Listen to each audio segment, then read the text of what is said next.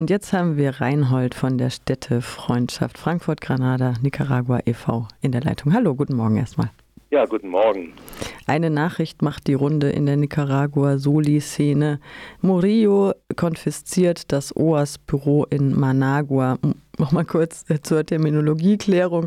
Murillo ist Rosario Murillo, die Vizepräsidentin und Sprecherin der nicaraguanischen Regierung. Und das OAS-Büro ist das Büro der Organisation der amerikanischen Staaten oder auch OEA genannt, Organisation Estados Americanos. Die ähm, Organisation habe ich vor allem so in Erinnerung, macht viel Wahlbeobachtung, hat aber wohl schon seit einigen Jahren, seitdem auch die Gewalt des Regimes Ortega Murillo 2018 so derart eskaliert ist, da schon ähm, sehr viel wohl angemerkt und äh, kritisiert. Und dieser Schritt, ähm, dieses Büro zu konfiszieren, also die OAS quasi aus dem Lande zu verstoßen. Nicaragua will ja auch austreten aus dieser Organisation, ist, äh, was es noch nie, äh, also ein nie dagewesener Zustand, selbst in den schlimmsten Diktaturen in der Region gab es sowas nicht. Kannst du vielleicht noch mal ein bisschen über die OAS sprechen? Ja, kann ich gern. Also die wurde ja 1947 gegründet und 34 amerikanische Staaten, also unabhängige Staaten aus Nord- und Südamerika, Mittelamerika, äh, sind Mitglieder. Und das Ziel war immer, Spannungen zwischen einzelnen Staaten friedlich zu lösen. Es gab eine klare Vereinbarung, keine kriegerischen Ereignisse äh, gegeneinander vorzunehmen und das auf äh, ja, zivilisierten Wege äh, Differenzen zu klären und Streitigkeiten zu lösen. Und das hat die äh, Organisation amerikanischer Staaten auch in den Jahren immer wieder getan, hat auch zur Geschichte Nicaraguas äh, angeprangert die Menschenrechtsverletzungen während der Somoza-Diktatur ja bis 79 und hat dort massiv äh, interveniert und das äh, öffentlich gemacht und angekreidet. Und das hat sie jetzt, um bei Nicaragua zu bleiben, auch gemacht, nachdem im April, ja, ist jetzt genau, April schon fast Jahrestag, ähm, äh, im April 2018 ähm, diese, äh, ja, die nennen das Unruhen oder äh, Aufstand, äh, die Regierung, aber es war eben ein äh, ein Widerstand gegen diktatorische Maßnahmen der äh, nicaraguanischen Regierung unter Daniel Ortega und Rosario Murillo, also dem Präsidenten und seiner Ehefrau und Vizepräsidentin. Und das hat sie mehrfach äh, angemahnt. Und was du auch am Anfang sagtest äh, zu den Wahlen, es gab ja erst jetzt im vergangenen November Wahlen in Nicaragua. Wahlen darf man eigentlich nicht sagen, muss man in Anführungszeichen setzen, denn es gab eigentlich nur eine Partei, nämlich die äh, FSLN äh, Ortegas, also noch ein paar äh, unbedeutende, ja, angepasste kleine Parteien, die keine Rolle spielen. Alle echten Gegner, möglichen Gegner waren ausgeschaltet im Gefängnis, im Ausland äh, und wurden schon verfolgt. Es gab nicht den Ansatz eines äh, legalen, gerechten äh, Wahlvorgangs. Ja. Es waren auch keine Wahlbeobachter zugelassen, wie das früher äh, in Nicaragua üblich war und die auch äh, ja, gut abliefen.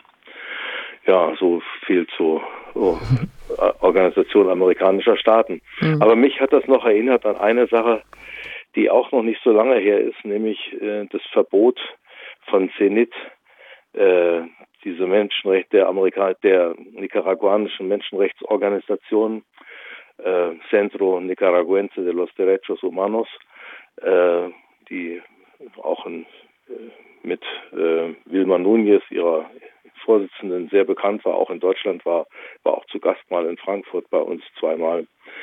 Und äh, die wurden ähm, ja auch vor zwei Jahren oder über zwei Jahren äh, verboten, geschlossen. Das heißt, die wurden regelrecht überfallen. Das heißt, und diese Menschenrechtsorganisation Zenit hat auch für die Sandinisten viele äh, Einsätze gehabt, um äh, sie zu verteidigen. Aber als sie dann äh, natürlich auch 18 kritisierten, was dort passiert, die Bewaffnung der Paramilitärs und Ermordung von Gegnern, wurde das Büro, ja, man muss sagen, überfallen, von Polizei über das Dach eingestiegen, alle Akten, Computer und so weiter geraubt Und zynischerweise wurde dann im, ich glaube im November war es letzten Jahres, das Gebäude noch physisch äh, ja, geschleift. Also von daher ist äh, OAS einfach nur ein weiterer Schritt, kritische Stimmen, Menschenrechtsorganisationen zum Verstummen zu bringen. Ja. Und das heißt, es wird eigentlich im Moment immer schlimmer. Hm. Und was Menschenrechte betrifft. Ja. Und Zenit hatte ja auch schon damals, an, schon vor ein paar Jahren angemerkt, dass ähm, das, was gerade passiert, sei sogar schlimmer sei als unter Somoza, dem einem Diktator, der auch sehr sehr grausam war und äh, Nicaragua als seinen Großgrundbesitz das ganze Land ja. bezeichnet hat. Ja, äh, Ortega ähm, ist auch eine etwas bittere, äh, ein bitterer Werdegang, wenn man an, wenn man sich anschaut, dass er als Revolutionär ähm, sozusagen in die Geschichte eingetreten ist und jetzt als ähm, ein Diktator, der schlimmer ist als Somoza bezeichnet wird, zusammen mit seiner Vizepräsidentin und Gattin Murillo, Rosario Murillo. Ähm, unter der, als die Covid-Pandemie begann, äh, ist er auch schon so damit hervorgetreten, dass er sehr viele alternative Fakten verbreitet hat. Es gab eigentlich keine Pandemiebekämpfung in Nicaragua. Es wurde zum ersten, zuerst mal zu einer Großveranstaltung aufgerufen, ohne Abstand, ohne Masken. Die Leute haben sich dann selber geholfen, auch mit Hygiene. Maßnahmen. Ähm, wie ist denn die Darstellung der Regierung. Das ist ja eine ganz andere als das, was du gerade erzählt hast. Da wird hier ein Museum der Schande errichtet in diesem, äh, in diesem Büro der OAS. Ja, also lächerlicher geht's eigentlich nicht. Ja. Also äh, Organisationen, die für die Einhaltung der Menschenrechte kämpfen, als Schande und oder daraus auch ein Museum zu machen. Ja, Sie sagen, dass sie mischen sich ein in die inneren Angelegenheiten. Das hätten sie immer wieder getan, das so so die Regierung. Und das, deshalb muss das beendet werden. Ja. Das ist aber, ich meine, das ist so ein bisschen so wie jetzt äh, die ähm, die Öffentlichkeitsarbeit äh, Putins. Ja, äh, stellt die Sachen halt auch äh, komischerweise völlig konträr dar zu dem, was es ist. Und so ist in Nicaragua nicht anders. Ich sehe da übrigens noch ein paar Parallelen. Es gibt ja dieses berühmte Gesetz der Agentes Extranjeros, ausländische Agenten. Dieses Gesetz gibt es auch in Russland. Das war da als am Anfang wusste ich gar nicht, aber jetzt weiß ich, das müssen Sie da abgeguckt haben. Ja. Ähm, das macht uns äh, unter anderem äh, unsere Arbeit schwer in der Städtepartnerschaft. Es ist ja so, dass wir seit vielen Jahren, also die offizielle Städtepartnerschaft mit äh, Granada und Frankfurt gibt es seit Januar 1991. Vorher war das, äh, hätten wir das gern gehabt, aber das gab die politischen Verhältnisse in Frankfurt nicht her. Ähm, in der Zeit haben wir sehr viel, sehr viel äh, entwicklungspolitische Zusammenarbeit geleistet mit Granada und hatten da auch sehr gute Zusammenarbeit, auch mit den Behörden und wurden gegenseitig unterstützt und es lief gut. Und in den letzten Jahren wurde das immer schwieriger. Also es ist auch nicht erst seit 2018. Also wir haben schon 2017 in Frankfurt eine große Veranstaltung gehabt, die hieß vom Sandinismus zum Ortigismus. Ja, also wo wir schon dort die Zentralisierung und so Abschaltung von Basisinitiativen angeprangert haben. Und das ist keine Neuentwicklung, sondern die geht schon länger. Und es geht noch weiter. Ich kann mich erinnern, also 2008 war ich mit einer äh, Gruppe von Reisenden die, äh, in in Nicaragua und wir waren bei Henry Ruiz, einem der damaligen Kommandantes, und sprachen über die politische Situation in Nicaragua 2008. Und ein Satz, vergesse ich nie, sagte er damals, eso es una dictatura, das ist eine Diktatur. Dachte ich, naja, jetzt trägt er ein bisschen stark auf. Also wir sahen da auch schon erste Tendenzen, aber zur Diktatur hätte ich lange nicht gesagt. Heute sage ich, naja, der hat das frühzeitig vorausgesehen. Und ähm, jetzt ist es so, dass es unsere Arbeit natürlich, wir haben eigentlich immer nur mit der Zivilgesellschaft zusammengearbeitet. Auch während der positiven sandinistischen Zeiten, sage ich mal, haben wir äh, nicht mit oder wenig mit offiziellen äh, Stellen zusammengearbeitet. In manchen Fällen brauchte man irgendwie die Zustimmung des Bürgermeisters oder so.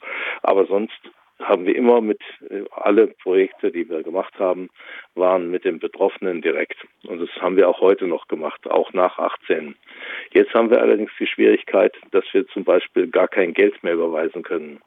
Das ist so ähnlich wie im Anfang der nach, kurz nach der Revolution 79 gab es ja keine Möglichkeit, auf Banken Geld zu überweisen. Da haben wir das in ja, am Körper getragen und mitgebracht. Es ist jetzt schon wieder ähnlich, aber es wird noch mehr kontrolliert und äh, das heißt, sie lassen überhaupt keine Initiativen mehr zu, die früher äh, ja gefördert, unterstützt wurden und willkommen waren. Sie schränken alles ein und äh, alles wird von oben diktiert. Es ist sogar so, also wir unterstützen ja auch die Feuerwehr als Katastrophenschutz in Granada. Äh, um dort in der Freiwilligen Feuerwehr Mitglied zu sein, brauchen sie ein Aval, eine, ja, ein, ein Schreiben der Partei, dass sie da empfohlen werden. Es geht in alle Lebensbereiche hm. und es wird also immer, immer schwieriger, immer enger.